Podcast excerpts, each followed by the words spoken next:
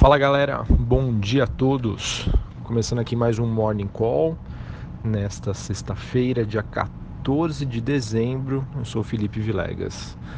Bom, apesar aí de ser sexta-feira, as coisas não parecem muito boas quando a gente olha aí para o desempenho dos mercados acionários internacionais. Em linhas gerais, as bolsas globais recuam e o dólar sobe ante a maioria das demais moedas após os dados de atividade chinesas desacelerarem inesperadamente. Os dados que foram divulgados nessa madrugada é, mostrou aí que a produção industrial na China cresceu 5,4 ante 5,9 de expectativa e as vendas no varejo aumentaram 8,1 ante uma estimativa de crescimento de 8,8. Então foram dados aí que acabaram assustando os investidores e hoje a gente vê um mar de sangue aí nos mercados globais. Na Ásia, as principais bolsas aí fechando com mais de 1% de queda, destaque para o Japão que, cai mais, que caiu mais de 2%. Na Europa, a gente também observa as bolsas caindo mais de 1% e os futuros norte-americanos, o S&P e o Dow Jones caindo aí em torno de 1.2. Ou seja, pessoal, não adiantou de nada a euforia e o melhor momento que a gente observou ontem na bolsa brasileira, que subiu aí quase 1%, é, levando em consideração que a alta ontem pode ser devolvida nesta sessão de sexta-feira, em que o temor do mercado sobre uma recessão da economia global em 2019, causada e iniciada pela guerra comercial praticada entre Estados Unidos e China, que começa a dar os seus sinais.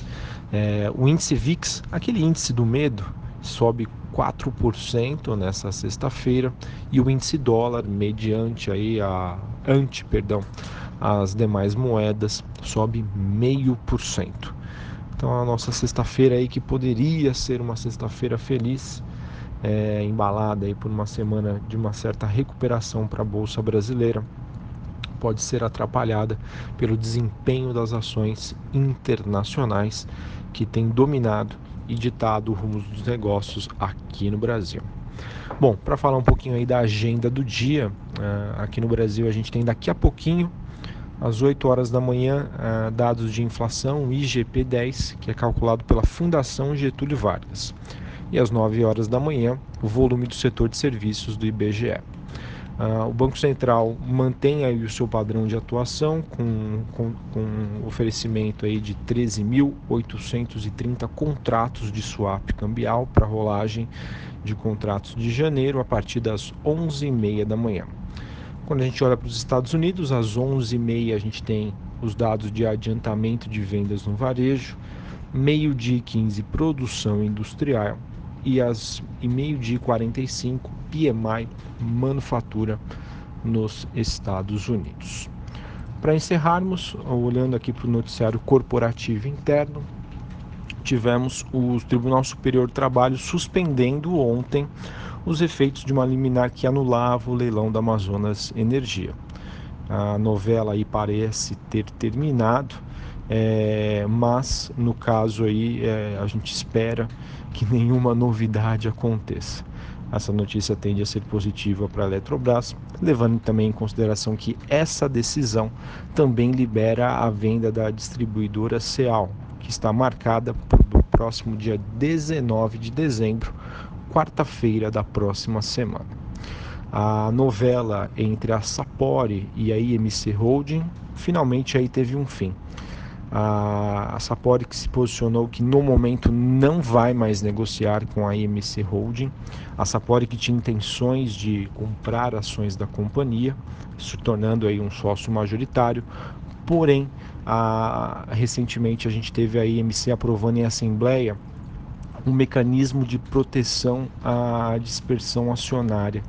A IMC acabou mudando o seu estatuto, exigindo aí uma, uma, uma oferta de investidor com mais de 30%, que é o que a gente chama de poison pill, ou pílula de veneno, que é um mecanismo aí que os acionistas atuais da empresa podem fazer para evitar a troca no controle da companhia ou a dispersão da mesma.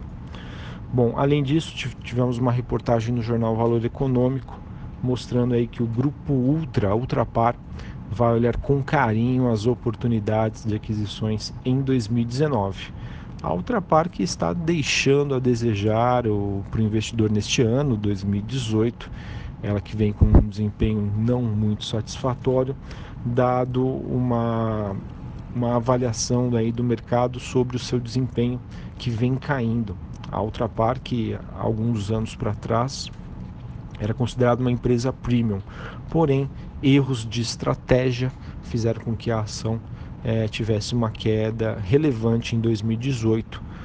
O conselho da companhia observou isso e agora tem tomado aí todas as medidas para recuperação aí da, da, do business da, da Ultrapar e quem sabe ela volte aí dar a, a dar alegrias aos seus acionistas. Bom, para a gente finalizar aqui, ontem a B3 informou que o volume médio diário negociado no segmento Bovespa subiu cerca de 46% em novembro na comparação da base anual, mostrando aí todo o otimismo e a volta do investidor para o mercado de ações. É, além disso, nós tivemos o conselho da Duratex aprovando dividendos de 0,37 centavos por ação, que devem ser pagos até o próximo dia 31 de dezembro de 2019. Além disso, além dos dividendos, ela também aprovou o pagamento de juros sobre capital próprio, 0,41 por ação, a serem pagos até o dia próximo 30 de abril do ano que vem. Bom, pessoal, acho que da minha parte era isso que eu tinha para passar para vocês.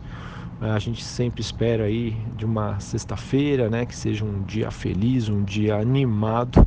Porém, os mercados internacionais acordaram com o pé esquerdo, é, motivados aí pelos dados de desaceleração da economia chinesa, que já preocupavam o mercado e agora acenam aí para mais um sinal de alerta. Uma boa sexta-feira a todos, bons negócios para vocês e um bom final de semana.